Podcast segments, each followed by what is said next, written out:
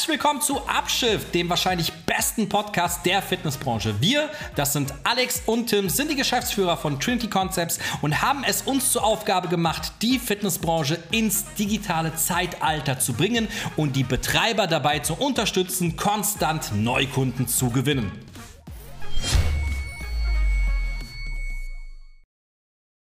Hallo und herzlich willkommen zu der heutigen Folge. Äh, heute mal wieder ohne Tim, denn ähm, er musste bedauerlicherweise heute äh, zu Hause bleiben, äh, denn ihn hat so ein bisschen erwischt. Was sehr, sehr schade ist, weil wir heute einen richtig, richtig coolen Gast haben. Äh, ich fange mal direkt an. Es ist für mich persönlich einer mit Abstand unserer Lieblingskunden. Ein bisschen Geschleime direkt am Anfang. Und äh, warum das so ist, werden wir im Laufe des Podcasts heute mal ähm, definieren. Denn für mich persönlich macht es unglaublich viel Spaß, mit diesem Menschen zusammenzuarbeiten. Denn ähm, er hat gerade einen richtig richtig coolen Satz gesagt. Und zwar, ähm, wenn du ein Ferrari hast, äh, bringt es dir nichts, wenn du ihn nicht fahren kannst. Und äh, als Ferrari bezeichne ich mich mal jetzt hier uns. Das hat er auch tatsächlich gemeint. Denn äh, es macht unfassbar viel Spaß, mit ihm zu arbeiten. Er weiß ganz genau, wie wir funktionieren. Er weiß, wie er unsere Möglichkeiten und halt auch unsere, ich sag's mal, unsere Dienstleistung komplett ausschöpfen kann und für sich persönlich zu seinem Vorteil auch nutzen kann im Endeffekt. Und deswegen heiße ich dich mal heute willkommen. Herzlich willkommen, Markus. Hallo Alex und äh, aus der Distanz, hallo Tim, wenn du uns an äh, dieser Stelle hier zuhörst. Ich freue mich, dass ich heute da sein darf. Danke. Ja, richtig schade, dass, ähm, dass, ähm, dass er heute nicht da ist, denn er äh, hat sich mega auf den Termin auch heute gefreut. Aber gut, am Ende des Tages muss ich ja auch rauskurieren. Äh, das ist manchmal sogar wichtiger. Markus, ähm, erzähl mal ein bisschen erstmal über dich, so standardmäßig natürlich. Äh, wer bist du? Was machst du? Wo kommst du her? Erzähl mal. Okay, ähm, ich heiße Markus, das hast du schon richtig äh, erkannt. Und ähm, wir arbeiten jetzt zusammen seit, ich meine, seit drei Jahren, dreieinhalb Jahre kennen wir uns und arbeiten zusammen. Ähm, ich selber bin jetzt seit zwölf Jahren in der Branche, bin 34 äh, Jahre alt. Das heißt, wir sind ungefähr alle auch äh, ein Alter. Mhm. Ähm, und ich komme ähm, über eine Agentur für Personal Training, die ich damals gemacht habe, äh, im Rahmen meines Sportökonomiestudiums, äh, komme ich, äh, bin ich in die Fitnessbranche gekommen. Echt? War dann, ja, ich hatte tatsächlich, äh, er hat mir mein Studium finanziert als Personal Trainer. Echt? Hab dann, genau, ich weiß noch, die erste, ganz am Anfang war ich äh, Fitnesstrainer im Studio und habe dann gemerkt, dass ich, äh, wenn ich es selber mache, äh, besser dastehe. Ähm, habe ich dann selbstständig gemacht mit einer Agentur für Personal Training. Habe äh, PTs angeboten, habe selber noch meine Website damals gebaut und äh, mit WordPress, damals gab es noch keinen Elementor, musste dann noch richtig codieren und den ganzen Quark. Also wirklich, ich bin froh, dass ich euch jetzt dafür habe. ähm, Krass. Hab dann ähm, das lief dann schnell ganz gut. Ähm, hab dann gemerkt, äh, dass mir das Spaß macht. Bin so eigentlich erst in die Fitnessbranche. Wusste eigentlich gar nicht, dass ich in die Fitnessbranche gehen wollte. Damals war immer noch die Idee, ähm, irgendwie Sport, Marketing, Sportpresse, Verbandswesen hat mich interessiert, Sportverein hat mich interessiert. Also ich wusste auf jeden Fall, ich habe immer gesagt, ich mache Abitur, damit ich irgendwie Sport studieren kann. Das war so für mich das Allerwichtigste. Ähm, und komme eigentlich äh, nur aus dem Sport. Also ich habe wenig äh, Erfahrung jetzt in anderen Branchen resultiert sich wirklich nur auf, äh, auf ein äh, paar Monate äh, in, der, in der Medienbranche. Ansonsten hat es mich relativ schnell wieder zurückgezogen in die Fitnessbranche. Dann eben im Studium die Erfahrung gemacht mit Personal Training. Das durchgezogen bis zum Ende des Studiums. Parallel dann ähm, tatsächlich bei McFit angefangen. Mhm. Ähm, war meine erste richtige Station. Da ein paar Jahre so alles von der Pike auf gelernt. Ähm, Trainertätigkeit, Studioleiter, Cluster, Vertrieb, alles, äh, bis ich da äh, dann irgendwann gemerkt habe, dass äh, das ist es. Ähm, dort auch viel Projektarbeit hatte, Cyberobics war ich mit dabei, John Reed, High Five. Und dann bin ich ähm, abgeworben worden äh, zu, einem, zu einer inhabergeführten Kette. Mhm. Und da hatten wir die erste Begegnung. Genau. Das war äh, damals Fitnessloft. Und da war ich zuständig für alles Operative und im Kern äh, war ich für Marketing und Vertrieb zuständig. Und äh, dann saß ich irgendwann da und habe überlegt, was mache ich? Ähm, habe mich in meinem Netzwerk umgehört, habe recherchiert, habe äh, geschaut, wer kann uns weiterhelfen bei dem, was vor uns liegt. Und irgendwann saßen wir dann in Braunschweig zusammen am Tisch äh, und haben unsere äh, Zusammenarbeit gestartet. Das ein paar Jahre gemacht und bin dann jetzt auch schon fast zwei Jahre her, ähm, zu Value gekommen, in den Norden, äh, nach Kiel. Ist eine Kette im Norden Mhm. mit jetzt 25 Standorten, von Nordhorn bis Stralsund. Unser Sitz ist in Kiel. Mhm. Dort bin ich äh, geschäftsführender Gesellschafter und bin eigentlich für alles zuständig. Ähm, bin im Kern zuständig weiterhin fürs Produkt, für, für Marketing, für Vertrieb, für die ganze Positionierung, für die Strategie. Ähm, und habe natürlich äh, auf mein Netzwerk vertraut und äh, die Arbeit mit euch fortgesetzt. Mhm. Das ist jetzt anderthalb Jahre her und ähm, ich glaube, da haben wir spannende Geschichten äh, schon erlebt, den, die ein oder andere äh, Etappe gewuppt und ähm, sind ganz zufrieden mit dem, was wir erreicht haben, wenn wir jetzt zurückblicken. Ja, das, ähm, ich kann mich an unsere erste Begegnung tatsächlich gut erinnern, weil ich meine, Tim und ich äh, sind ja viel unterwegs und lernen viele Menschen kennen und so weiter. Und ähm, es ist, ohne jetzt irgendwie wieder zu negativ zu sein, aber man lernt halt selten Leute kennen, die zum einen in demselben Alter sind Ja. und halt auch das gleiche Mindset und halt auch die gleiche oder ähnliche Arbeitsweise im Endeffekt haben und da den Fokus auf die, auf die für uns relevanten Sachen. Ja, du unterhältst dich halt meistens, ähm, wir hatten ja gerade, waren ja gerade frühstücken und haben uns ja auch über ein paar Leute ja unterhalten im Endeffekt. Und es gibt ja so, mein, im Endeffekt für Erfolg gibt es keinen Ersatz und das ist auch eine gewisse Legitimation. Aber wir haben auch festgestellt, dass viele Leute, die jetzt recht erfolgreich sind und auch ihren Namen sich aufgebaut haben, ähm, nicht wirklich verstehen, wie der Markt heute funktioniert. Und du hast auch einen geilen Satz gesagt, wenn die sich heute selbstständig machen würden und nicht vor 30, 40 Jahren, als sie das gemacht haben, oder 30 Jahren, sagen wir es so, ähm, sie wahrscheinlich nicht so erfolgreich wären, weil sie nicht den Fokus auf die relevanten Themen haben. Und ähm, du hast ja einen gewissen Fokus darauf und bist ja dann auch bei deinem Wechsel zu Value dann im Endeffekt, ähm, hast dich auch direkt auf diese Sachen ja auch gestürzt. Und da würde ich mal gerne so mal ein bisschen so jetzt in erster Instanz darüber sprechen, äh, was wir da alles gemeinsam gemacht haben und dann, wo die Reise grundsätzlich in der Branche hingeht. Ja. Also du bist ja dann zu Value und hast ja dann eigentlich Ärmel hochgekrempelt und direkt losgelegt erstmal. Was hast du da gemacht? Ich habe den Satz eben ja nicht von ungefähr gesagt. Und, und, und zwar aus, aus, aus gutem Grund und aus eigener Erfahrung. Ähm, ich ich kenne ja, ich kenne beide Seiten in der Branche. Ich kenne die inhabergeführte Seite und ich kenne die, ich würde jetzt mal sagen, äh, in der RSG Group die, die Konzernseite. Und beide Seiten haben Pro und Contra. Und beide Seiten können auch sehr erfolgreich sein äh, in der Art, wie sie ihr Geschäftsmodell aufbauen und betreiben. Ähm, dadurch, dass ich jetzt schon längere Zeit Einblick in beide Systeme bekommen habe, versuche ich natürlich das Beste aus diesen beiden Welten zu vereinen. Ähm, und diese beiden Welten könnten konträrer gar nicht sein, also in ihrer Art, wie sie Dinge betrachten und wie sie operativ ihre Studios führen. Ähm, in meiner jetzigen Tätigkeit habe ich den klassischen inhabergeführten Mittelstand vorgefunden, ähm, wo Prozesse etabliert waren, wo ein grundsätzliches Verständnis natürlich vom, vom Geschäftsmodell auch bestand. Ähm, und es war ja nicht unerfolgreich, ganz im Gegenteil. Ähm, die Kette hatte schon über 20 Standorte, hatte äh, viele tausend Kunden, ähm, stand für etwas, aber wurde eben nicht wahrgenommen.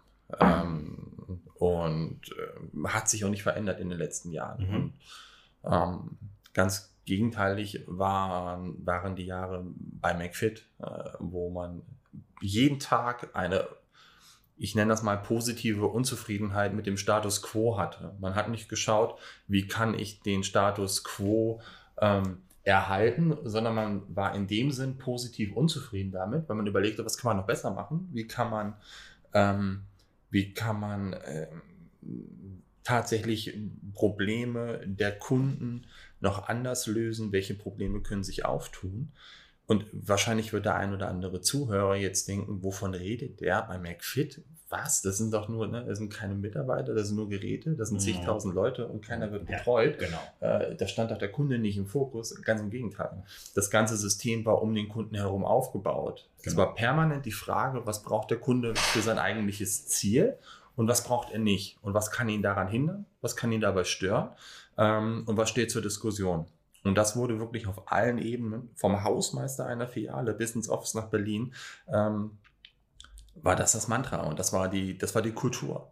Und ähm, das sorgt eben auch für das Wachstum und für die immer wieder neuen Geschäftsmodelle und diese permanente Diversifikation innerhalb dieser Kette. Mhm. Ähm, es gibt ja einige Konzepte mittlerweile innerhalb der ASG Group. Ist ja mhm. nicht nur bei McFit, ganz im Gegenteil. Ja, ähm, und wer die Presse aufmerksam verfolgt, merkt eigentlich, was da äh, permanent passiert. Und das war wirklich spannend und äh, das war eine tolle Erfahrung, dass es im Kern darum geht, wie werden wir von außen wahrgenommen. Mhm was zeichnet uns aus, mhm. was zeichnet uns aber auch nicht aus mhm. und wo lohnt es sich gar nicht äh, gegen anzukämpfen, sondern woraus macht man eine Stärke. Ne? Mhm. Ähm, wenn die Leute mich dafür wahrnehmen und dafür schätzen, dass ich ein preiswertes Angebot zur Verfügung stelle, dann ist das erstmal etwas sehr Wertvolles, weil ich überhaupt für etwas wahrgenommen werde. Ja. So, ich stehe für etwas. Und das äh, kriegen viele gar nicht hin, dass sie für etwas stehen. Ähm, die meisten, ähm, selbst heutzutage, bekommen noch viele Fitnessstudios ihre Kunden, weil sie einen Bedarf decken, aber nicht, weil sie, ähm, weil sie, weil sie für etwas stehen. Also ja. die, ne, sie sind der einzige Anbieter wahrscheinlich lokal am Markt. Ja. Ne, es ist ja immer noch ein Standortgeschäft ja. und weniger ein produktorientiertes Geschäft und sie sind dann verfügbar. Und wenig tatsächlich auch ein werteorientiertes ja. Geschäft, obwohl es ja. sein müsste. Genau. Und das kommen wir äh, bestimmt später nochmal dazu. Das wird sich in den nächsten Jahren deutlich, deutlich äh, verändern. Ja. Die ähm, Art und Weise, wie ich, wofür ich stehe, wie ich wahrgenommen werde, ähm, wie ich die Probleme meiner Kunden löse, ähm, wird entscheidender. Und der Kunde möchte immer mehr wissen, wer bin ich, wenn ich dort und dort angemeldet ja. bin. Auf wen treffe ich dort? Wofür stehe ich da? Ja. Ähm, die Identifikation mit dem Anbieter, wo ich mein Fitnesstraining mache, die wird immer relevanter. Ähm, und das ist tatsächlich etwas, wo ich auf all meinen Stationen immer versucht habe, Wert drauf zu legen, genau ähm, darauf einzuzahlen mit den Maßnahmen. Ja. wer sind wir? Wofür stehen wir? So haben wir es bei Value gemacht, als wir angefangen haben. Wir haben das Markenbild ähm, zusammen auf den Weg gebracht. Ganz kurz, bevor, bevor ja. wir jetzt auf Value eingehen, ich muss ganz kurz was äh, hier festhalten, äh, worüber ich mit dir jetzt sprechen möchte.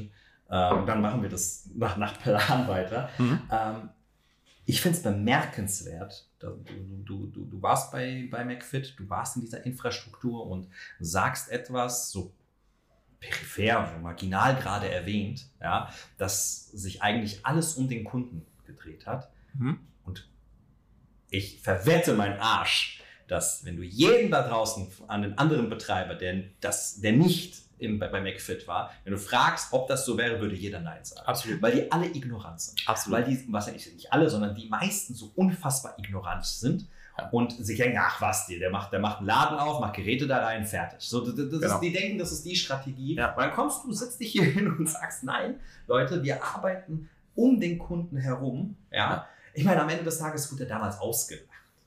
Und schau mal, wo er jetzt ist. Und er ist jetzt nicht da, weil er Glück hatte. Ja, er war, du hast gerade gesagt, er war einer der ersten. Das ist, okay, das muss man auch erstmal hinbekommen. Aber allein schon, dass, dass er um, um diesen, mit diesem Mindset an, seine, an, sein, an, sein, an sein operatives Geschäft geht, ja. sagt so viel aus. Absolut. Und nicht nur Ignoranz, ich würde es auch ein Stück weit von, von, von Arroganz, würde ich auch behaupten, dass äh, der Markt das lange Zeit gar nicht erkannt hat und äh, auch heute noch verkennt ähm, und auch heute noch sagen würde, ähm, das stimmt ja gar nicht. Äh, die haben einfach eine Bekanntheit, die haben sich aufgebaut ja. und davon profitieren sie. Ja, genau. Das, natürlich spiegelt das auch ein Stück weit äh, die, die, die Zahlen wieder, na klar. Ähm, wenn wir jetzt hier draußen in einem wunderschönen Offenbach zehn Leute auf der Straße fragen, welche Fitnessstudios sie kennen, dann kennen sie in der Regel das, indem sie selber trainieren und wahrscheinlich der Großteil kann uns McFit ja. sagen. Ja. Ähm, wie es aber dazu gekommen ist, ist ja die spannende Frage. Ja, genau. Warum ist es dazu gekommen, dass so viele Leute dort den äh, Fuß in die Tür eingesetzt haben und dann aber auch relativ schnell überrascht waren? Die ersten Jahre, da habe ich noch studiert, war ich dort Studioleiter. Wie oft ich in ähm, irritierte Gesichter geschaut habe, als die Menschen reingekommen sind und gesehen haben, dass da Personal ist Die haben noch nicht mal gedacht, dass da Mitarbeiter sind. Also die dachten, das wäre völlig digital und ähm, ich mache da jetzt am Automaten meine Mitgliedschaft. Und Ja. da war schon die Idee und das Spiel, die Kundenerwartung, ganz klassisch nach Keno-Modell und Co., die Kundenerwartung ähm, zu übertreffen. Mhm. Aber auf einem Niveau, das immer wiederkehrend auch zu rekapitulieren ist. Mhm. Ja, wenn ich jetzt einmal die Erwartung exorbitant nach oben schraube, dann ist die Erwartungshaltung des Kunden beim nächsten Mal ähm, nicht geringer. Ja. So, und das Spiel, das ist echt eine Spirale. Ähm, das haben wir alle auch schon mit Sicherheit äh, erlebt und auch gesehen und am eigenen Leib auch gespürt in verschiedenen Dienstleistungsbranchen. Das ist irgendwann ähm, eine Abwärtsspirale. Das Mhm. funktioniert nicht mehr. Und da war von Anfang an klar, nee, das ist nicht, das sind wir nicht, das können Ja. wir nicht, das wollen wir auch gar nicht. Ja. Die Kunden, die zu uns kommen, die wollen trainieren, die wollen eine gute Infrastruktur, die wollen Probleme, die dort entstehen, auch auf dieser Ebene lösen. Und das ist okay. Mhm. Und dafür eine angemessene, äh, eine angemessene Bezahlung, Ja. ein angemessener Preis und das ist okay. Ja. Und als dann irgendwann die Ideen aufkamen, der Markt verändert sich, die Bedürfnisse der Kunden verändern sich. Da war relativ schnell klar, nee, es macht gar keinen Sinn, die Marke McFit als solches jetzt zu verändern und Mhm. irgendwie zu, zu überdehnen. Wir haben uns ein Renommee aufgebaut, wir stehen für etwas. Wenn wir einen anderen Bedarf wecken und äh, auch decken wollen, dann geht das nicht mit diesem Konzept, dann brauche ich Ja. eine neue Marke. Ja. Und dann baue ich diese Marke wiederum neu um den Kunden herum auf. Was ist der Kunde? Was möchte er? Was braucht er?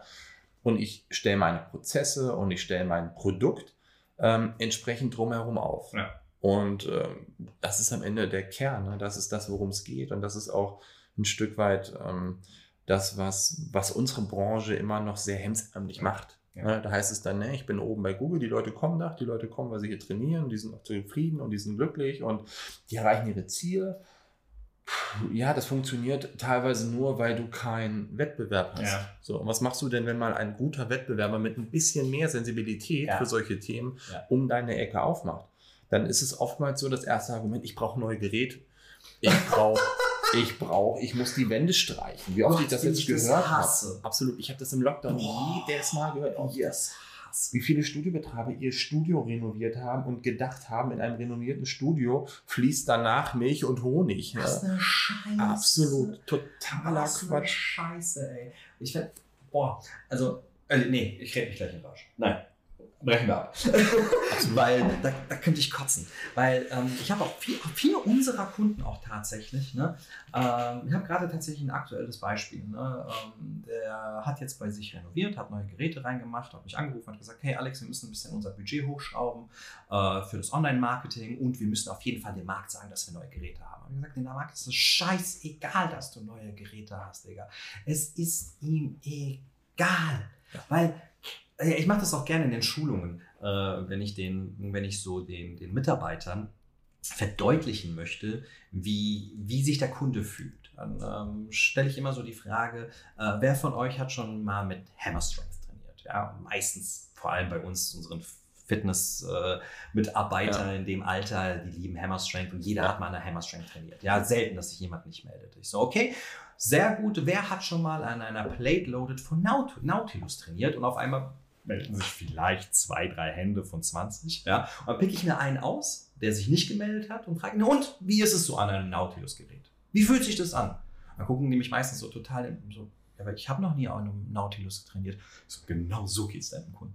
Ihm ist das scheißegal und er weiß, der kennt den Unterschied nicht. Absolut. Er kommt da rein Ja. und will einfach trainieren. Und deswegen, das ist, das, das, das ist, das ist so, eine, so eine Fehleinschätzung. Meine mit Abstand wirtschaftlich erfolgreichste Filiale, und das hat nichts damit zu tun, dass die vor Corona irgendwie anders lief. Nehmen wir mal nur den Stichtag, als Corona vorbei war, oder es ist ja nicht vorbei, aber Ja, wir haben wieder einen einigermaßen Ja. stabilen Geschäftsbetrieb, möchte ich mal behaupten.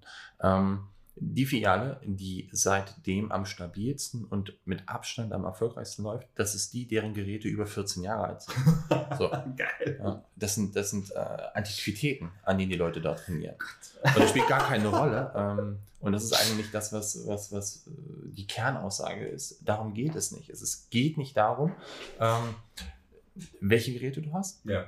wie sie heißen, wie sie aussehen. Ähm, es geht im Kern darum, wenn es deine Positionierung ist, muss man ja auch einschränkend sagen. Sonst widersprechen wir uns selber. Wenn ich sage, ich biete immer die State-of-the-Art-Geräte. Das neueste Gerät gibt es bei mir. High-End-Technik gibt es bei mir. Ich positioniere mich über, über komplette digitale Technik. So, dann wird das wahrscheinlich auch ein Argument sein, dass die Kunden zu dir kommen, weil sie wollen eben dann auch entsprechend innovativ trainieren, ja. sie wollen ähm, digital trainieren, sehr technikaffine Leute wollen dann eben auch das Thema Selbstoptimierung, ich brauche meine getrackten Daten hier, ich brauche die dort und ähm, ich definiere mich dann eben darüber, dass ich sehr innovativ bin. Das ist okay, dann kannst du es machen. Aber wenn du dich im normalen Discount-Segment, möchte ich jetzt behaupten, ähm, sagen wir alles unter 35 Euro im Monat, äh, positionierst, dann sind moderne Geräte meiner Meinung nach nicht äh, entscheidend für Erfolg oder Misserfolg deiner Filiale oder deines Studios, sondern sind es andere Argumente. Und das ist das, was wir gemacht haben, als wir zusammengearbeitet haben bei Value, als ich dort angefangen habe ähm, und die ersten Monate eben dort die Lage überblickt habe und äh, die Strategie entwickelt habe, ähm, dass wir geschaut haben, wer ist Value, wofür steht Value, ganz klassisch, Stärken, Schwächen, ähm, Selbstbild, Fremdbild. War gar nicht so einfach. Wir haben uns ja, ja. öfters darüber unterhalten. Ja. Also wir jetzt in, waren ja da gerade in der Anfangszeit so zu dem Thema voll im Austausch. Ne? Und äh, da es ist ja was ganz anderes, wenn du von, der, von, der, von, von Null anfängst. Ne? Du hast nichts, du hast ein weißes Blatt Papier ja. und musst da anfangen, was zu schreiben. Was ganz, ganz anderes, als wenn du ein fertiges Buch hast und musst ja. es weiterschreiben. Ja. Ne? Ähm, das, ist, das, das ist ganz, ganz anders. Ja? Genau es war natürlich eine gute Situation für uns, dass wir dort mitten im Lockdown waren. Das heißt, mhm. wir hatten nicht den wir hatten anderen operativen Stress, aber wir hatten nicht das, das Tagesgeschäft. Genau, wir waren äh, bis Juni äh, noch äh, im Lockdown. Ich habe Anfang des Jahres angefangen. Das heißt, wir hatten auch wirklich, wir hatten die Zeit und die haben wir uns auch genommen. Ähm, wir haben wirklich jeden Stein umgedreht. Wir haben angefangen beim Selbstbild, beim Markenbild. Wir haben über die Marke gesprochen. Wir haben ausgewertet, ähm, das Kundenverhalten mit der Datenmenge oder Datenlage, die verfügbar war, das war ja mhm. auch ein Problem, ähm, haben die Mitarbeiter befragt, die Studioleiter befragt, wir haben äh, Kunden befragt, wir haben äh, Daten ausgewertet aus dem Online-Marketing, die verfügbar waren. Wir haben eigentlich jeden Stein umgedreht haben in vielen, vielen, vielen Meetings dann eben auch selber ein Bild entwickelt, wo wir glauben, das ist der Zielkunde, das sind die Probleme, die wir lösen können, das sind die Werte, wofür wir auch stehen und die wir auch nachhaltig leisten können. Ähm, dann haben wir natürlich auch über, überblickt, wie verändert sich das Nutzerverhalten durch die Pandemie, mhm. ähm, welche Ansprüche haben die Kunden, ähm, welche Ansprüche haben sie nicht, haben das auch berücksichtigt, haben dann relativ schnell auch äh, entschieden, wir machen eine, eine Online- und eine Offline- äh, ähm, Kampagne möchte ich nicht sagen, Strategie, Strategie, Strategie genau. Strategie. Eine Online-Strategie, eine Offline-Strategie ähm, mit klaren Meilensteinen, ähm, die wir erreichen wollen. Ähm, und dann haben wir alle Maßnahmen von Anfang an konsequent anhand unserer Meilensteine wirklich äh, sehr strukturiert abgearbeitet, ähm, immer wieder äh, reflektiert und ähm, stetig weiterentwickelt ja. bis heute. Ja. Und ich glaube, das ist eigentlich das Entscheidende, nicht nur das Produkt auszurichten am Kunden, sondern dann eben auch nachhaltig dabei zu bleiben. Ja. Und nicht mit der ersten erfolgreichen Kampagne, das haben wir schon ganz oft erlebt, dass ein äh, Betreiber eine Kampagne hat, die funktioniert. Und dann wird es immer wieder diese Kampagne. Das hat doch immer wieder funktioniert. Ja. Also mache ich es jetzt auch immer ja. wieder. Es hat, ja. ne, ich mache immer einen Tag der offenen Tür und der war immer erfolgreich. Also wird er auch jetzt wieder erfolgreich. Oder ich mache, ich suche 40 Tester hier, ich suche 40 Tester da oder äh, mache zwei Monate gratis hier und das hat funktioniert. Und dann, man entwickelt sich halt auch nicht weiter, weil man irgendwann aufhört, dem Kunden zuzuhören. Ja. Und genau das machen wir nicht. Also der wesentliche Punkt unserer Positionierung ist, dass wir auch jetzt permanent schauen, was will der Kunde, ja. was braucht er, ja. wo haben wir Glaubwürdigkeit und wo haben wir sie nicht. Und dann im Rahmen unserer äh, Termine und Workshops eben die nächsten Meilensteine ja. daran wieder ausrichten. Ja. Ja. Also ich, ich finde es ich find, ich ganz wichtig, dass man, dass man äh, sich natürlich nach Erfolgen orientiert. Ne? Also wenn eine Kampagne gut funktioniert hat, heißt das ja nicht, das war, hast du auch nicht gemeint, aber ich wollte es nur mal, ähm, dass man, dass man, okay, die hat jetzt funktioniert und jetzt kommt wieder was Neues, was Neues. Ich meine, man kann ja immer wieder äh, Erfolgsstrategien aus der Schublade rausholen, aber man muss, Muss sich halt, man man, muss sich halt der, der Situation im Endeffekt auch anpassen, genauso wie wir uns damals der Corona-Situation ja auch anpassen mussten, tatsächlich. Und ähm, das, ich, ich muss ja ganz ehrlich sagen, das war einer meiner, meiner, meiner echt Lieblingsprojekte, weil ähm, du halt auch gewisse Freiheiten hattest und ähm, du bist ja auch einer der wenigen mit, glaube ich, vier, naja, mit zwei, drei anderen, bei denen wir ja fast flächendeckend ähm, in allen Bereichen irgendwie involviert sind, glaube Ja. ich. Ähm, sei es Schulungen der Mitarbeiter, ja, Ja. mache ich ja ganz, ganz wenig. Ich habe ja früher, war ich ja ständig im deutschsprachigen Raum unterwegs und habe Schulungen gegeben, habe ja wirklich dafür gelebt, Schulungen zu geben und Leuten Verkaufen beizubringen. Mache ich ja jetzt kaum noch, wirklich kaum noch, weil ich ja auch wirklich ja, gar keinen Bock habe. Ja. Es macht mir einfach keinen Spaß, weil sich, da werden wir auch vielleicht mal drüber gerade sprechen, weil sich einfach so die Situation der Mitarbeiter ein bisschen verändert hat. Ne? Ähm, und ähm, wir haben dann wirklich ähm, die Offline-Online-Strategien, die Schulungen, der, die Verkaufsschulungen dann bei euch auch übernommen, ja, Ja. wo wir dann die Clubleiter auch geschult haben, was auch mega Spaß gemacht hat tatsächlich. Ähm, und dann sind wir an die Marke dran gegangen, ne? äh, wo wir auch das Fotoshooting dann konzipiert haben und dann Ja. Ähm, auch das Markenbild dann verändert haben, wobei wir uns jetzt auch wieder in eine neue Richtung so ein bisschen orientieren möchten. Am Anfang war ja so, dass wir so aus dem Stockbereich rausgehen. Dann war es so, dass wir sagen, ähm, ihr hattet schon Bilder, aber dass wir das, dass wir das, dass wir das Markenbild verändern, dass es ein bisschen cooler ist, dass wir Ja. die Zielgruppe ein bisschen mehr ansprechen, dass das alles ein bisschen frischer wirkt. Ne? Jetzt äh, überlegen wir ja so ein bisschen mehr in dieses norddeutsches Thema so ein bisschen zu gehen. Also wir Genau. passen uns da auch ständig wieder an. Ne? Ja, vor allem der norddeutsche Bezug, der kam ja auch tatsächlich von Anfang an durch die Kunden ähm, und auch durch die Mitarbeiter kam der ja zum Tragen, dass sie gesagt haben, wir sind eine norddeutsche Fitnesskette, ähm, Da finde ich übrigens richtig geil, den Claim. die Nummer eins im Norden. Ja, das finde ich geil.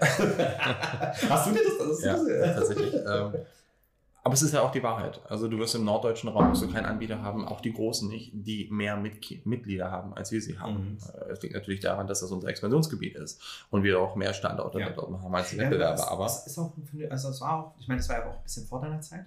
So ähm, äh, muss man da sagen, da haben die ein recht vernünftiges organisches Wachstum ja auch durchgeführt. Ne? Ich höre halt immer wieder, letztens ähm, hat mich auch einer gefragt, der hat ähm, ähm, so im Berliner Bereich, im Berlin-Bereich, so Mhm. im Osten, seine Studios und hat mich jetzt letztens angerufen und gesagt, hey, ich habe einen richtig geilen Standort in München. Und denke ich mir, was willst du in München, Digga? Alter? Weißt du, Ab, dann, dann pupst du jetzt da hinten einen Standort hin. ja, Das ist doch völlig für den Arsch. du musst schon organisch, du musst sauber wachsen. Irgendwie so ein Satellit und hier ein Leuchtturm und dann irgendwie permanent sich selber in seiner äh, Strategie und in seiner Expansionsplanung zu hinterfragen und ähm, zu, zu, zu selber zu sabotieren. ist Ja. Quatsch. Also am Ja. Ende verbrennst du äh, Ressourcen Ja. und PS auf der Straße tatsächlich, aber weil du wirklich im Auto sitzt und weil du nicht von A nach B kommst.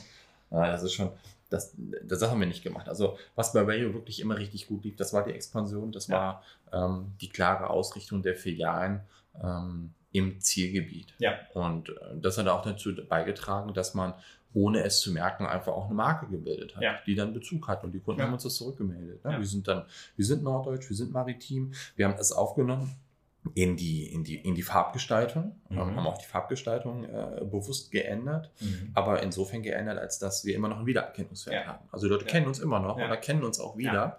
Ähm, wir haben neue Kunden angesprochen, sehr bewusst neue Kunden angesprochen, ähm, weil wir auch den Wettbewerb nicht äh, aus den Augen äh, verloren haben und ähm, geschaut haben, ähm, welche Wettbewerbssituation haben wir vor Ort.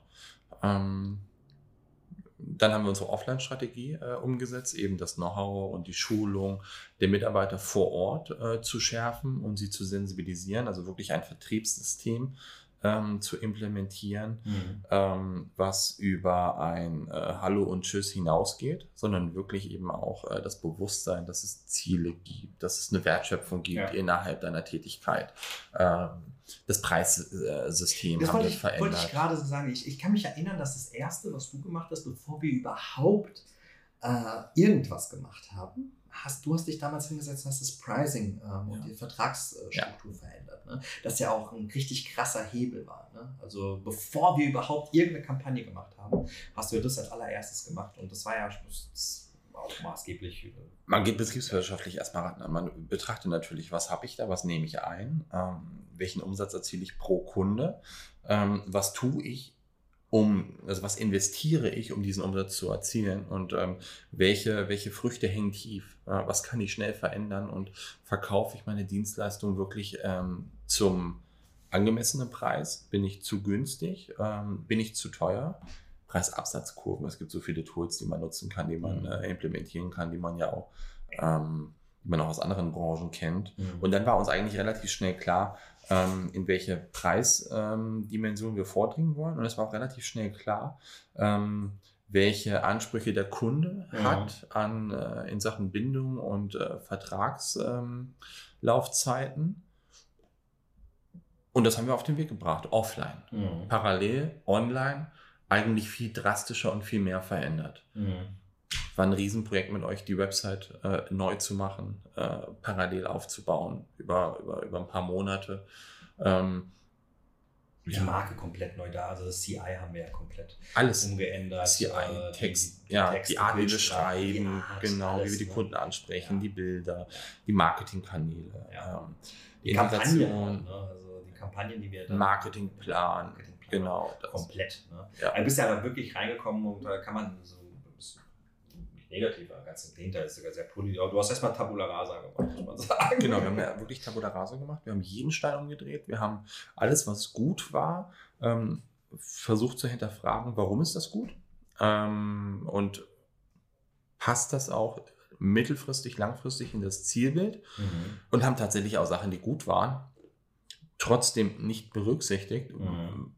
weil die Ansprüche der Kunden andere waren. Mhm. Und das ist dann okay. Ja. Ähm, man muss dann eben auch den Mut haben, das wirklich auch konsequent und nachhaltig durchzuziehen. Und wenn wir jetzt mhm. ein Jahr ähm, zurückblicken, wir sind jetzt ein Jahr weitestgehend. Anderthalb Jahre, anderthalb Jahre. Ja, ja, ich, ich meine jetzt, wir haben jetzt ein Jahr seit Sommer letzten ah, Jahres, ja, wo der Lockdown ja, durch, wo wir Erfahrungswerte hatten, weil wir operativ geöffnet waren.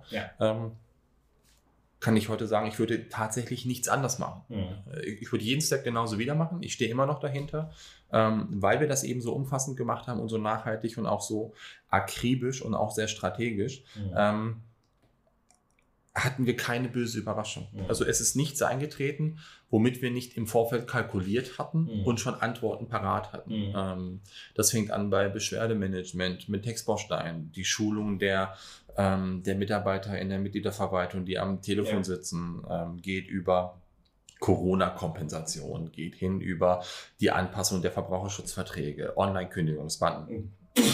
Wie früh haben wir uns schon zum Thema Kündigungsbutton hingesetzt. Ja. Das war, glaube ich, letztes Jahr ähm, und waren da schon relativ konzeptionell dabei. Sind jetzt schon bei Themen weit im nächsten Jahr, ja. ähm, die wir launchen wollen. Ja. Ähm, und, und, und dann macht es auch Spaß, weil du, ähm, weil du eine Rückkopplung bekommst. Mhm. Du arbeitest nicht mehr nur im, äh, im Vakuum und auch in der Blaupause und überlegst, wie könnte es sein und wie könnte der Kunde reagieren, sondern nein, du bekommst eine Rückkopplung, umfassende Systeme implementiert, um die eben auch zu erhalten und immer wieder neu mit den Kunden zu kommunizieren und nutzen diese ja auch. Mhm. Ja, und das ist, glaube ich, auch etwas, was, ähm, was die Branche lernen muss und lernen sollte sich dann nicht auszuruhen und zurückzulehnen, wenn ja. es läuft. Ähm, das war vorhin, darauf wollte ich hinaus, als ich meinte, man wiederholt dann immer das, was funktioniert mhm. hat. Ähm, man muss sich immer wieder neu hinterfragen, ja. warum hat das funktioniert? Ja. Ähm, und äh, wie richten sich, wie richtet sich der Wind morgen und wonach muss ich meine Fahne ausrichten? Und ähm, was sind die Bedürfnisse von morgen und von übermorgen ja. und ähm, da schon wieder dran arbeiten und nicht erst dann, wenn es auf dem Tisch liegt, ja. sondern schon im Vorfeld auf den Weg bringen, damit ja. ich eben auch agil bin, Geschwindigkeit habe. Alle sagen immer, nicht die Großen fressen die Kleinen, die Schnellen werden äh, die langsam fressen. Nie ist das richtiger. Ähm, als heute. Ja. Und auch in unserer Branche ist das ja. allgegenwärtig. Und jeder wird dir das so wiederholen. Und ja. jeder wird das sagen. Geh mal zu FIBO, geh zu irgendeinem Netzwerktreffen. Jeder sagt das, aber keiner macht das. Ja. Und man fragt sich immer, warum denn nicht? Also warum macht ihr denn auch davon nichts? Und sie denken, sie machen dann, aber sie machen nichts dafür. Sie, also meine, meine Beobachtung ist immer auch natürlich äh, mit unseren Kunden oder mit ehemaligen Kunden und so. Ähm, ich habe so vier vier verschiedene Kundentypen, mhm. äh, wo ich wirklich die Leute einkategorisiere. Äh, Kunde Nummer eins, äh, ich bin dafür, dass ich dagegen bin. Ja? ja. Es ist egal wie gut eine Strategie ist, wie bewährt sie ist und wie viele Referenzen ich dem zeigen kann, dass es funktioniert. Er wird immer sagen, nee, bei uns ist das ganz anders. Ja. Ja, das ist Definitiv. Oh Gott, dann haben wir Kategorie Nummer zwei. Das ist äh, die alte Schule rettet mich. Ja, was vor 20, 30 Jahren funktioniert, der, der funktioniert auch heute. Bro. Nein. Und äh, dann haben wir einmal äh, die Kategorie Ich hocke, warte, abwarten und guck, was passiert. Mhm. Ja. Und die letzte Kategorie ist wirklich die Macher, also die wirklich Gas geben wollen und sagen, hey, ich habe Bock, ich möchte, ich passe mich der Zeit an, ich gehe mit der Zeit und entwickle mich. Ja. Ich meine, wir sind ja schon so, du und ich, ähm, mit Tim natürlich auch und vielen anderen so in unserem Alter. Man merkt schon, dass das Alter schon auch einiges ausmacht. Also wir ticken ganz anders, wir wissen, wie es funktioniert und äh, wie, wie der Markt sich entwickelt. Ne? Ähm, und deswegen gehen wir direkt mal zur, zur, zum nächsten Thema, was ich mit dir gerne besprechen möchte, weil da bin ich extrem gespannt, was du dazu sagst. Und zwar, wo geht das hin? Wo geht die Reise hin? Ähm, wie, äh, wie, was ist deine Meinung, wie sich die Branche grundsätzlich äh, in den nächsten Jahren entwickeln wird? Ich weiß, du hast ja vorhin etwas gesagt. Ich meine, du warst ja in einem, in einem inhabergeführten ähm, Unternehmen. Jetzt bist du quasi ein Unternehmen, was einen riesigen Investorkonzern oder was Mhm. weiß ich, wie man es wie man's sagen soll, im Hintergrund hat, wo die Arbeitsweise auch ganz anders ist. Du hast ein wirklich breites Blickfeld, ja, im Endeffekt über die Branche. Und mich würde interessieren, was sagst du, wo geht die Reise hin? Also wie wird sich Hm. der Markt in den nächsten, sagen wir mal, zehn Jahren entwickeln? Ist ein spannendes Thema. Äh, Das sind die äh, liebsten Artikel, die ich immer lese in den äh, einschlägigen Fachmagazinen, ähm,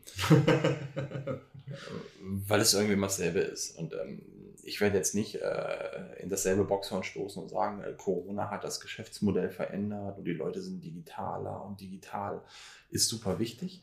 Digital war vorher auch schon total wichtig und äh, digital wird auch zukünftig äh, wichtig sein, äh, die Digitalisierung. Aber unsere Branche, wie viele andere Branchen auch, war immer ähm, einer konstanten und fortwährend anhaltenden Disruption unterworfen. Das heißt, permanent hat sich irgendetwas in der Gesellschaft verändert Mhm. und hat sich auf die Branche niedergeschlagen. In den 60er Jahren in den USA, die ersten Jogger, die da rumgelaufen sind, ähm, die wurden von Polizisten angehalten und gefragt, ob alles okay ist. Weil es, es war nicht normal, dass du joggen gegangen bist.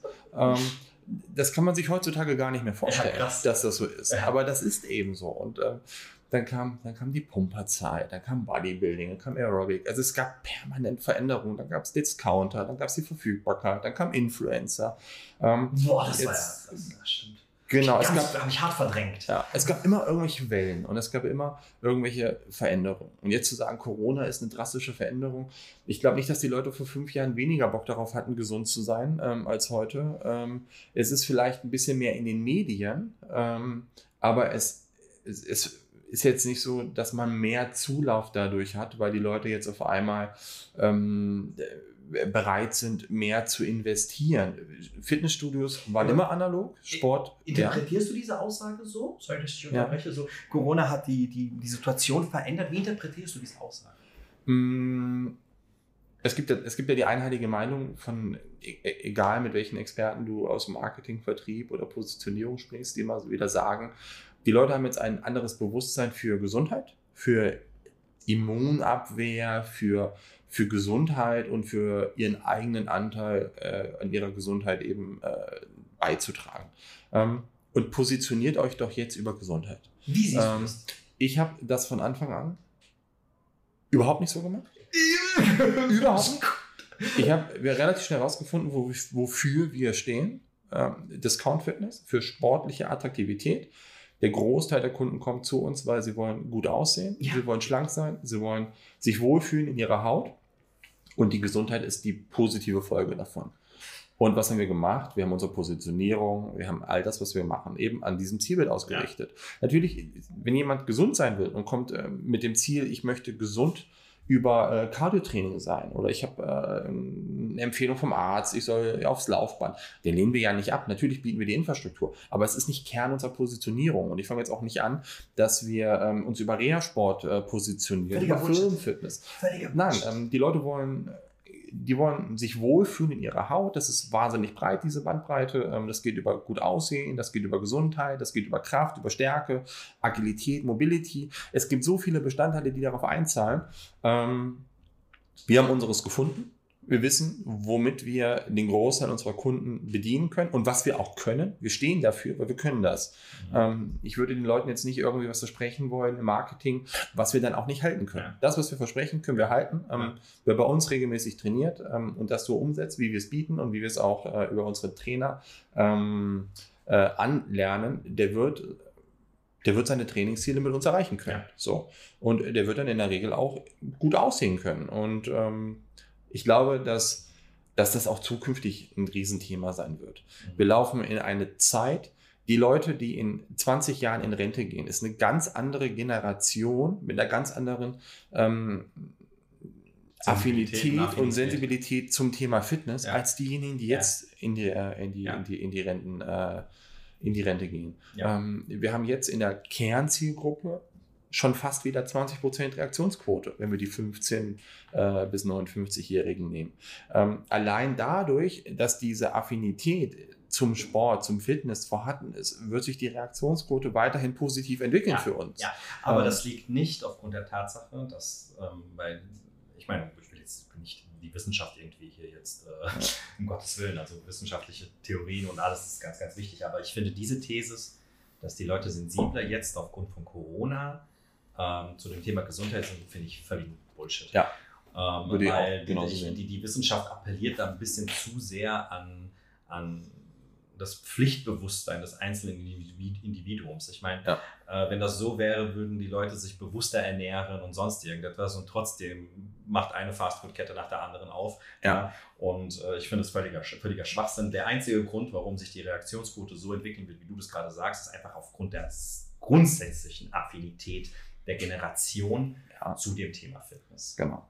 Was natürlich ein Riesenthema ist, wo wir wirklich gemerkt haben, in der, vor allem jetzt in den Pandemiejahren, wo wir als Branche sehr defizitär unterwegs sind, ist wirklich das Standing innerhalb der Gesellschaft. Ich meine, wir waren ja auf einer Stufe mit ähm, mit, mit, mit äh, Bordellen und was sofort geschlossen wurde und wie lange wir geschlossen waren.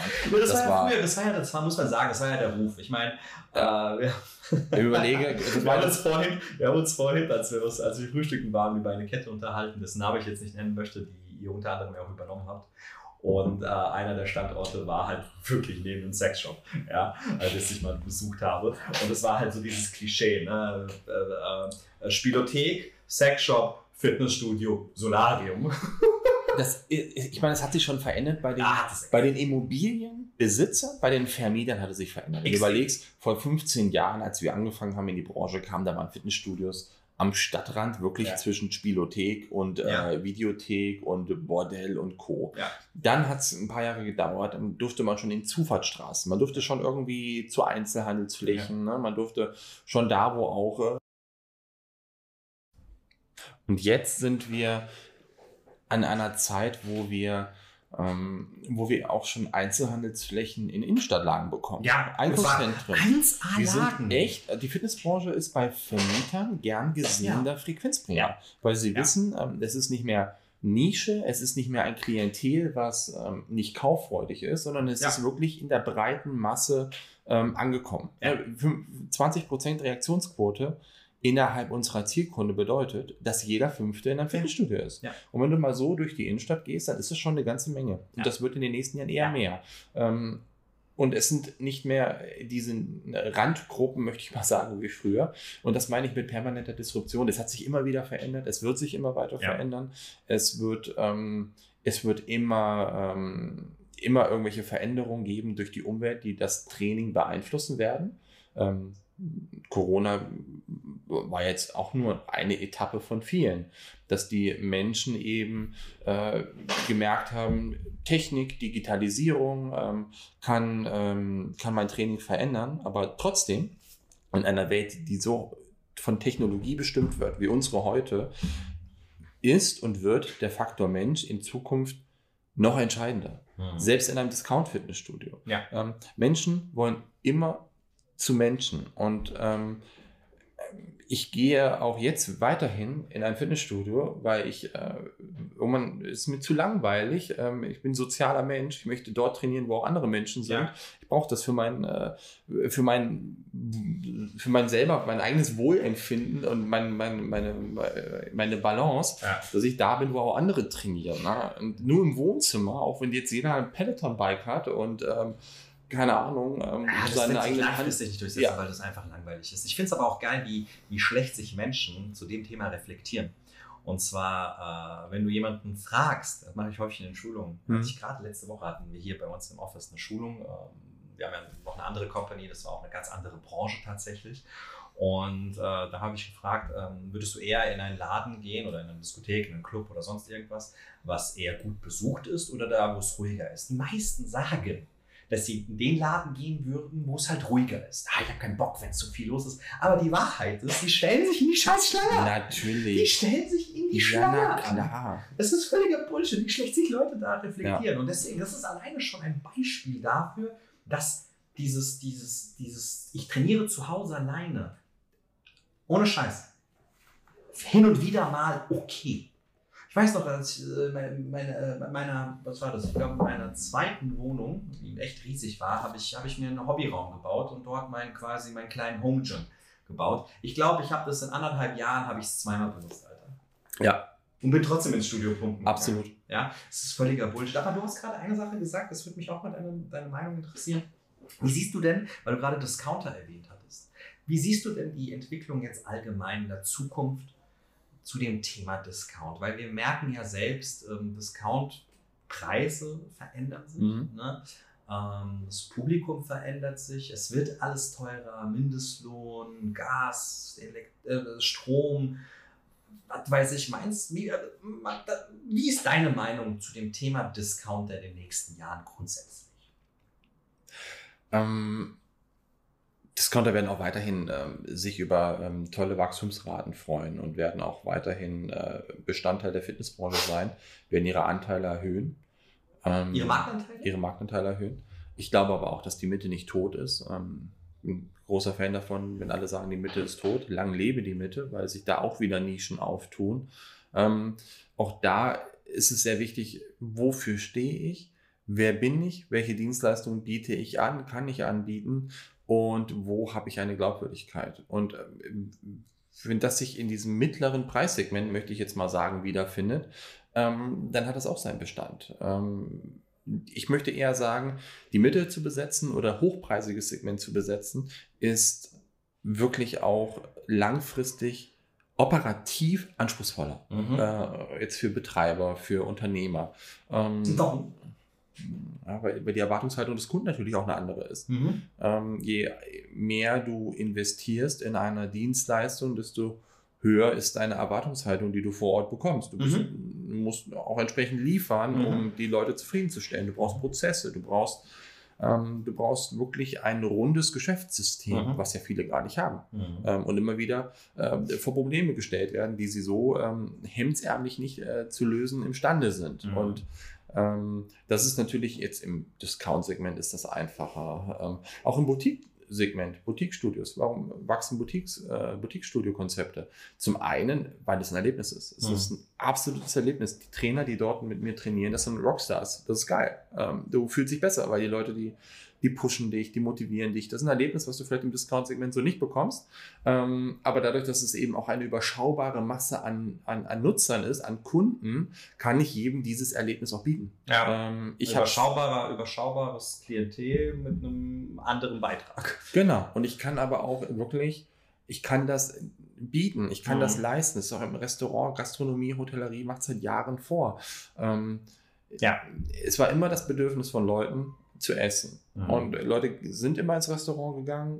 Wir werden auch weiterhin in Restaurants gehen, aber man geht immer mehr in die Restaurants, wo ich eben auch bereit bin, vielleicht ein bisschen mehr zu investieren, ein bisschen mehr auszugeben für meine Zeit, die ich dort verbringe, aber wo ich mich wohlfühle, ja. wo ich merke, der Service ist toll, ja. wo ich merke, ähm, ich bin nicht nur äh, irgendwie jemand, der den jetzt auf den Nerven geht, weil er irgendwie was essen möchte oder einen mhm. Sonderwunsch hat, ähm, sondern die machen das gerne. Mhm. Und das wird in unserer Branche auch, ja. wird, das, äh, wird das mittelfristig ohne diese Servicequalität, ohne dieses Know-how dahinter in höherpreisigen Segment, ähm, im mittelpreisigen Segment wird das nicht funktionieren. Also das muss ich wirklich leisten können und das, daran muss ich mich auch messen. Aber gerade für diese Themen brauchst du auch recht gutes Personal. Ne? Ja. Weil ähm, da irgendjemanden hinzustellen, der es noch nicht mehr schafft, Hallo und Tschüss zu sagen, äh, das wird sogar im Discount würde ich mal als grenzwertig bezeichnen. Ja. Und ähm, da entwickelt sich aber auch ein bisschen die Situation, ähm, dass es immer schwerer ist, wirklich gute Leute zu finden. Personal wird auch weiterhin ein Thema bleiben, definitiv. Ähm, du brauchst wirklich, je nachdem, wie du dich positionierst, brauchst du die richtigen Mitarbeiter. Aber gerade da, wenn man konzeptionell strategisch an die Sache rangeht, genau da greift ja auch das Bewusstsein des Unternehmers ähm, maßgeblich ein. Wenn ich weiß, ähm, wofür ich stehen will, wenn ich weiß, wer ich bin, wenn ich weiß, welche, welchen, welchen Bedarf meiner, meiner Zielgruppe ich denken kann, dann bieten sich unglaublich viele Möglichkeiten, dieses Ziel, diesen Bedarf eben auch zu äh, konstant auch äh, zu, zu, zu decken. Mhm. Ähm, gerade da greift ja Digitalisierung. Wenn ich auf Netzwerktreffen mit äh, anderen äh, Unternehmern aus unserer Branche rede, dann ist leider oftmals noch einhellig die Meinung, ähm, Digitalisierung bedeutet, dass ich jetzt mit meinen Kunden E-Mail-Newsletter austauschen kann. Ja, oder ich habe meine Website neu gemacht, ich habe jetzt ein neues Bild auf der Website. Ja. Digitalisierung ist so viel mehr. Ähm, konstant Daten von meinen Kunden zu sammeln und diese dann aber auch äh, zu nutzen. Im mhm. Service, ja. im Vertrieb, in der Bindung ähm, meiner Mitglieder. Der Fokus ist immer auf Akquise, Akquise, Akquise, Akquise. Aber ich sammle so viel Nutzerdaten von den Mitgliedern, die zufrieden sind bei mir, ähm, die mich regelmäßig besuchen, die es wirklich, ähm, wo es sich lohnt, sich diese Daten anzuschauen ähm, und auch dort eine Strategie offline und online zu entwickeln. Man, man wird relativ schnell merken, dass sich da Chancen auftun, mit denen man gar nicht gerechnet hat. Ja. Und das hat nichts mit Werbung zu tun, dass ja, ich verkaufe die Daten jetzt und bekomme dafür irgendwie äh, Summe X. Ganz im Gegenteil, nein, ich stelle Prozesse darauf hin ab. Ähm, wir haben vorhin äh, laut darüber nachgedacht, ähm, wer sammelt denn Daten und was bedeutet Digitalisierung? Ich weiß nicht, du hast mit viel, viel mehr Studiobetreibern Kontakt als ich. Hast du jemals erlebt, dass einer dir gesagt hat, er hat eine klare digitale Strategie für das Onboarding von neuen Mitgliedern? Das gibt es nicht. So, und, und, und da muss es aber hin. Da ähm, kennen wir aber in Deutschland extrem. Ja, und, und da wird die Reise hingehen. Ne? Dass ähm, in Zeiten von Netflix, Robotik, Energieeffizienz, Nachhaltigkeit ähm, und was es alles für, für, für, für Themen mittlerweile gibt, dass es auch darum geht, Neukunden durch Big Data und digitale Techniken eben auch schon ähm, im Onboarding zu begleiten. Mhm. Ihn wirklich, keiner hat äh, mittelfristig Bock und Zeit, ähm, sich durch ein äh, Labyrinth an Dienstleistungen zu kämpfen, bis er das findet, ja. was er braucht. Ja. Sondern nee, du weißt, du bist Alex, du bist 23, Mitte 30, du willst dicke Arme haben im August, jetzt ist März, wer kann dir diesen Bedarf, ja. wer kann dir den bestmöglich beantworten und wer bietet Lösung?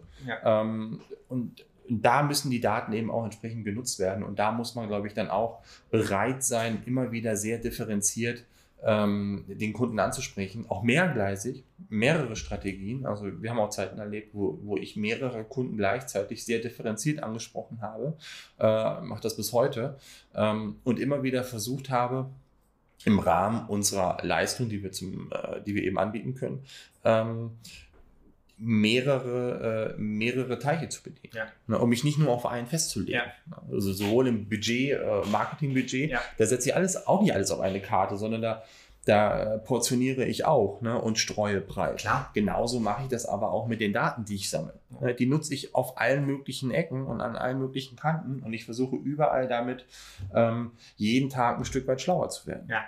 Und das ist das Bewusstsein vor allem äh, in der deutschen Fitnessbranche, das ist noch nie so richtig da. Null.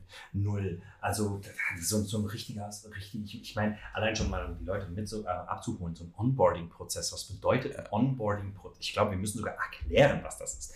Ein, On ein Onboarding-Prozess für Neukunden bedeutet, hast du eine richtige Customer Journey. Also was passiert mit dem Kunden, wenn er sich angemeldet hat? Da wird jeder sagen, ja, das ist doch alles Standard, der kriegt eine Tüte, kriegt einen Termin, ja. fertig. Ja, aber das ist nicht das, das, das, ist nicht das Onboarding-Prozess. Ja. ja. Und ähm, da ist so viel mehr. Und da, da muss man sich wirklich so ein bisschen ähm, da kann man sich sehr viel von den Skandinaven abgucken. Ja. Tatsächlich. Sehr, sehr viel, was, was, was, was Service und Dienstleistung im Fitnessstudio angeht. Tatsächlich auch von den Amis. Ja, aber auch Absolut. dort, ähm, dort ist es natürlich völlig übertrieben auch unter Umständen. Man kann es aber auch auf deutsche, äh, deutsche Ansprüche anpassen. Und die Engländer sind da auch gut. Du hast gerade vorhin, hast du, als wir darüber gesprochen haben, äh, One Rebel zum Beispiel genannt. Ja. Ja, da habe ich auch richtig geile, also wirklich geile Erfahrungen gesammelt mit Ja. der Marke. Auch übrigens eine richtig geile Marke. auch, es geht ja auch äh, nicht nur um das Verhalten der Mitarbeiter und der Service, es geht auch um die Nutzung äh, der Daten. Ja. Ähm, und wirklich durch künstliche Intelligenz auch wirklich ähm, nützliche und gute, qualitativ sichere Voraussagen über Kundenverhalten Ja. zu treffen. Ja. Das machen für mich zum Beispiel die Asiaten auf Ja. einem exorbitant guten Level. Ähm, die wissen wirklich in der Regel durch Clusterung von Daten, von Erfahrungswerten, ähm, wer braucht was, in welcher Zeit ne? und, ähm, und was biete ich jemandem erst gar nicht erst an, ähm, weil es einfach nur äh, vergeudete Lebenszeit ist von den Leuten. Ne? Ja. Es wird immer hektischer, es wird auch in Deutschland immer hektischer. Ja. Äh, Zeit ist ein riesen, riesen, riesen Gut mittlerweile. Ja. Gesundheit und Zeit Ja. ist irgendwie das so, was jeder haben will. Bisschen Geld, aber Work-Life-Balance kommt auch noch dazu. Ähm, und damit muss ich gut umgehen. Also ich finde, also ich, ich glaube, du hast gerade Geld gesagt hast, ich glaube, Geld wird verliert lang immer mehr an Ja. Bedeutung Ja. ähm, bei den Leuten. Es ist eher Preissensibilität. Ja, genau. Sensibilität. Genau, ne? genau. Das ist, ja, es muss aber, es darf nicht zu teuer sein, aber es soll angemessen sein. Ja. Das ist eher das. Ne? Also es ist nicht Thema Geiz ist geil, das ist auch out mittlerweile. Ne?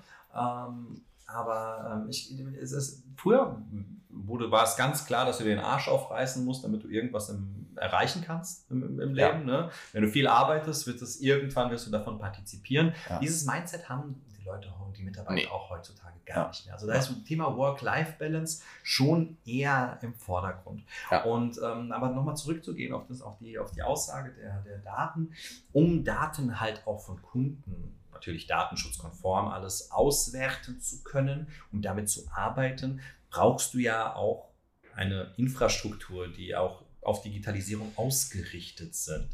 Und wie schlecht unsere Branche da grundsätzlich ist, kannst du jetzt in diesem Augenblick an dem Thema Kündigungsbutton sehen. Absolut. Ja. Geh online und schau dir an, welche Ja. Unternehmen einen Kündigungsbutton in welcher Form anbieten und dann weißt du auch ganz genau, wie ihre digitale Infrastruktur ist. Absolut. Denn, mein, denn, Absolut. denn ganz viele haben den Button immer noch nicht. Ja. Und ich weiß nicht, ob den Leuten bewusst ist, was das für Konsequenzen mit sich zieht, ja, mit sich ziehen kann. Ja. Ja. Ich glaube, da spielen sehr viele auf gut Glück. So, wie heißt der Spruch, wo kein Kläger, Da kein oder Richter, ja. Ähm, aber es ist halt was ganz, ganz anderes, wie damals mit dem Thema Datenschutz. Ne? Bei dem Thema Datenschutz ja, sind ja auch alle äh, wach geworden, alle, oh mein Gott, wir müssen das machen, wir müssen das machen, sonst gibt es zigtausende von Strafen. Ne? Ähm, aber trotzdem ist ja da, da war die Welle eher größer als die Konsequenz. Ja. Ich glaube, damit rechnen viele, dass es immer noch so ist, aber Fakt ist, dass einfach jeder ein Sonderkündigungsrecht, Kunde ein Sonderkündigungsrecht hat, wenn sie das Thema mit dem Kündigungsbutton nicht, ähm, nicht, äh, nicht berücksichtigen. Und wie bereits gesagt, wir haben ja schon vor einem halben Jahr Mhm. darüber schon gesprochen und uns auf dieses Thema vorbereitet. Und da siehst du, was eine Sensibilität du auch zu dem Thema auch hast. Ja, ja gut, als Unternehmer willst du natürlich auch schauen, dass du, ähm, du bist auch persönlich haftend. Ähm, und Ja. du willst natürlich jetzt auch kein, äh, zum einen will ich persönlich kein Risiko eingehen, was ich nicht selber kalkulieren kann. Auf der anderen Seite möchte ich aber auch, ähm, auch da wieder die Erwartungshalten der Kunden, äh, der auch einfach gerecht werden. Wenn der Mhm. Kunde möchte äh, oder wenn der Gesetzgeber vorschreibt, der Kunde muss transparent kündigen können, der Kunde muss wissen, transparent, wie lange läuft der Vertrag, welche Fristen hat er, um rauszukommen aus seinem Vertrag, dann biete ich ihm das, weil der Kunde heutzutage sehr emanzipiert ist und, Ja. und sehr intelligent und Ja. genau weiß, was er möchte. Ja. Aus meiner eigenen Zeit im Studio Vor oder als Personal Trainer. Vor allem auch bei deiner Zielgruppe. ne? Die ist ja sehr viel. Absolut. Als ich noch Personal Trainer war, da hätte ich gefühlt, ähm, äh, da hätte ich den Klienten teilweise alles sagen können. Ähm, Da war das Know-how einfach noch nicht da. Und das ist Ja. jetzt nur zehn Jahre her. Da haben die Influencer Ja. und Co., YouTube und die ganzen Videos haben ihren Teil dazu beigetragen. Wenn du vor zehn Jahren ähm, jemandem von äh, Trapezmuskel erzählt hast, da haben die Kunden teilweise gedacht, der tont im Zirkus am Trapez, dass das Muskel ist. Das ist heutzutage klar. Ne? Also es, ist, es hat sich ja. einfach wahnsinnig viel getan. Der Kunde hat eben diese Erwartungshaltung. Und, und, und da musst du auch mitgehen. Ne? Da musst du auch wirklich up-to-date sein. Es steht und fällt vieles mit der Website. Mhm. Da war ich wirklich Absolut. froh, dass wir diese Arbeit mit euch zusammen uns genommen haben, ähm, diese Zeit genommen haben und diesen Berg an Arbeit eben auch erledigt haben. Wir profitieren maßgeblich bis heute davon. Ähm, auf einer sauberen Infrastruktur. Ein Dozent von mir hat immer gesagt, auf einem krummen Buckel kannst du nicht aufbauen. Da ist wirklich viel Wahrheit dran. Ja. Ähm, du brauchst eine saubere Website, du brauchst eine saubere Struktur, auch technisch dort. Und dann kannst du eben auch schnell reagieren. Ja. Dann kannst du schnell, ne, je nachdem, was der Markt vorgibt, was der Gesetzgeber vorgibt, kannst du schnell reagieren und du widersprichst dir in deiner Positionierung eben auch nicht. Ja. Es ist die logische Folge dann für den Kunden, ja. dass das auch möglich ist. Und du hast die Möglichkeit dann eben auch ähm, derartige Dinge in eine gute Customer Journey einzubinden. Ja. Das ist auch ganz wichtig, äh, ja. dass du dir da auf einmal nicht widersprichst. Jetzt auf einmal geht es pro Kunde und ich darf verkündigen, aber das ist aber ganz gefährlich hier mhm. und das finde ich ja. nicht und das wird irgendwie ja. verdeckt gehalten. Das darf es nicht sein. Ne? Du musst wirklich, du musst das Ding auch wirklich leben und du musst, du musst davon überzeugt sein. Safe. Und das wird sich in den nächsten Jahren, ähm, wird sich das behaupten, wird sich das durchsetzen. Ich glaube auch, dass mich gefragt ist, wie wird sich der Markt noch verändern. Also ganz klar das Nutzerverhalten. Es werden immer mehr Leute in die Studios kommen. Die Wahrnehmung für unsere Branche wird sich weiterhin verändern. Ähm, wir werden wir werden deutlich technischer, wir werden mit den Daten immer schlauer werden. Es wird immer wieder jemanden geben, der mit den Daten dann auch arbeitet und Prozesse verändert. Und die Fitnessbranche ist eine äh, Copy-Paste-Branche. Irgendeiner macht etwas ja. sehr gut vor und ja. die anderen schauen sich das dann ab. Und einen ganz, ganz großen Faktor wird es noch äh, geben. Ähm, Fitness muss verfügbarer werden, auch im Alltag. Ähm, wenn ich online keine Zeit habe, Ewigkeiten zu warten, bis ich das passende Angebot finde, habe ich sie erst recht nicht im Alltag. Die Leute wollen ihre Zeit, die sie haben, auch äh, nicht verschwenden. Ähm, Fitness Fitnessstudios, stationäre Fitnessstudios müssen, glaube ich, der Zielgruppe einen guten Grund bieten, damit die Zielgruppe hinkommt. Ähm, und es wird Konzepte geben, ähm, die, es, die mehr zu den Kunden kommt. Mhm. Es wird mobiler, es wird flexibler, ähm, es wird mehr Touchpoints geben, es wird Fitnessstudios oder Arten von Fitnessstudios geben, die den, der Zielgruppe auch im Alltag begegnen.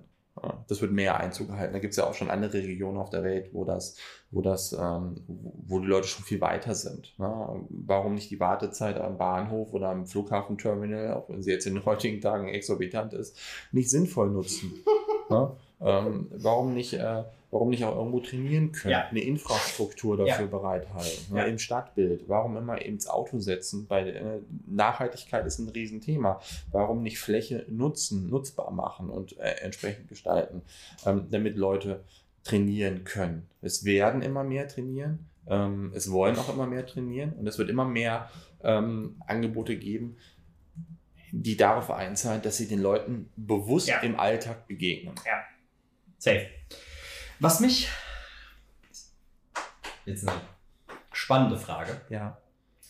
Ähm, die, du, du hast ja deine Wahrnehmung, wie sich die Situation ein bisschen verändert. Mhm. Was würdest du denn unseren Zuhörern, die jetzt Einzelbetreiber sind oder Filialisten, für einen Rat geben, worauf sie sich konzentrieren sollten und worauf sie zu achten haben in den nächsten Jahren, um auch in den nächsten Jahren noch am Markt zu überleben? Sie sollten sich zum einen wirklich mal die Zeit nehmen, wirklich bewusst einen Schritt zurückzugehen und von oben auf den Status quo zu schauen. Wie bin ich damals reingekommen? Mit welcher Idee bin ich reingekommen äh, in diese Branche? Äh, warum habe ich mich mal selbstständig gemacht? Was waren meine damaligen Ziele? Wo stehe ich heute? Ähm, und auch wirklich sehr selbstkritisch mit sich selber sein. Ähm, ist mein Geschäftssystem noch tragfähig? Ist es noch aktuell? Höre ich meinen Kunden zu? Ähm, höre ich meinen Mitarbeitern zu? Ähm, binde ich wirklich meine Mitarbeiter auch in diese Prozesse mit ein und frage sie nach ihrer Meinung? In der Regel sind es die Mitarbeiter im Studio, die den meisten Kontakt haben mit den ja. Mitgliedern und die am meisten wissen ja. oder mit am besten wissen, womit sie zufrieden sind oder unzufrieden sind. Und nutze ich dieses Know-how oder äh, übergehe ich es einfach, weil ich der Meinung bin, ich bin schlauer als, äh, als meine Mitarbeiter. Also ja. das ist wirklich sehr, sehr wichtig.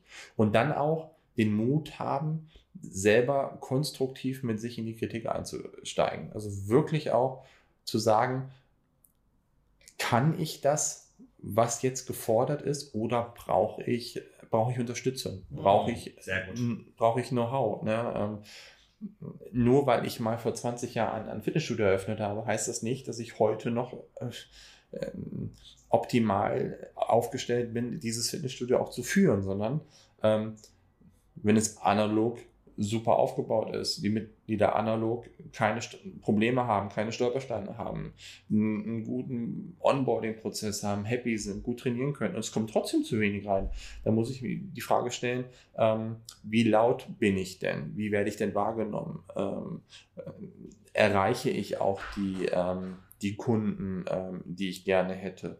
Oder äh, erreiche ich sie nicht? Ähm, bin ich noch, äh, bin ich noch, bin ich überhaupt eine Marke? Ja, ich meine, da gibt es ja ein paar Podcast-Folgen, glaube ich, äh, von euch, äh, dir und Tim, und wird es auch zukünftig geben, wo das Thema Markenbildung und Positionierung noch äh, sehr wichtig ist. Ähm, ich glaube, lange Rede, kurzer Sinn. Man muss nicht unglaublich viel Geld in die Hand nehmen, um seine Marke ähm, zu korrigieren. Man muss erstmal mutig genug sein, ähm, sich selber einzugestehen, ob der Bedarf da ist oder nicht. Und das haben viele nicht. Ja. Ne, viele schimpfen dann auf die Umstände. Viele sagen, es liegt an Corona. Vor Corona war es Preisdumping, davor war es was anderes. Es gibt ja alle paar Jahre irgendeinen äh, Grund, warum. Genau, oder der Wettbewerber hat auf einmal bessere Geräte und ja. deswegen gehen die alle dahin. Genau. Äh, ich meine, du warst auch lange im Studio, du kennst die Studiowelt, ich kenne die Studiowelt. Äh, mitunter waren die ähm, die Standorte, die optisch nicht vom geleckt aussahen, ja. die erfolgreichsten, weil am Ende Fitness und Sport einfach ein analoges Gut ist. Ja. Und soziale Aktivität ja. spielt eine Rolle. Ähm, aber soziale Aktivität, eine Marke, eine Positionierung kann ich eben auch aufladen. Ich kann sie emotional machen. Ne, über Content-Produktion, über Content-Marketing, Performance-Marketing, über die Website. Zentraler Bestandteil ist definitiv die Website, damit steht und fällt ja. meiner Meinung nach in der heutigen Zeit alles. Das ist der Verstehen so wenig absolut Leute, der Anfang. Es ist nicht dein Studio. Wenn du investieren willst, investier bitte nicht in dein Studio, investiere in deine Internetseite, in deinen Online-Auftritt, in deine Marke und danach wirst du gar nicht mehr den Bedarf haben wollen, noch in dein Studio zu investieren, weil du merkst, es ist nicht nötig. Es ist, es ist ja, genau. Investiere dann lieber in deine Mitarbeiter ja. ne, und in deren Know-how, in deren Fortbildung, ja. in deren ähm, Work-Life-Balance. Aber die Zeiten, in denen du in Steine investiert hast, in unserer Branche, die sind erstmal vorbei. Es ist wirklich, es ist digital, es ist nicht greifbar, es sind Bilder, es sind Pixel, es ist eine Marke, es ist Emotionalität. Ja. Und damit tun sich eben tatsächlich auch wegen des Generationskonfliktes, glaube ich, noch viele schwer. Ja. Ich würde tatsächlich ganz kurz ein Ranking machen. Mal gucken, ob wir ähm, so. Also auf Platz Nummer 1, wo ich sage, investiere Geld, wäre die Homepage. Ja. Ähm, dann würde ich in die Marke investieren, Markenbild und so weiter. Genau. Ja, wobei das eher zusammen schon eigentlich Hand in Hand Ja, aber es ist, es ist, im Prinzip dann, ich brauche Bilder. Ne? Ja, also ich, genau. wirklich, ich brauche einen coolen Look, für den ich stehe. Ja. Der muss ja nicht mal cool sein. Nein, da haben wir auch äh, sehr äh, kontrovers darüber diskutiert. Es muss nicht immer cool sein. Ja? Nicht immer cool ist die Antwort. Ja. Es, muss, es muss zur Marke passen. Es muss, es muss emotional sein. Es muss, genau, es muss emotional aufgeladen sein. So. Dann würde ich sagen, investiere in deine Mitarbeiter. Ja. Dann würde ich sagen, investiere in das Design deines Studios, dass es einfach cool aussieht. Und als allerletztes, vielleicht hast du noch ein paar Dinge, die dazu, aber als allerletztes, ein Gerät. Ja. Ohne Scheiß. Es ist mittlerweile meiner, meiner Meinung nach, und ich habe da sehr viele Beispiele tatsächlich, es ist sogar wichtiger, dass dein Studio schön aussieht, als dass es gut ausgestattet ist.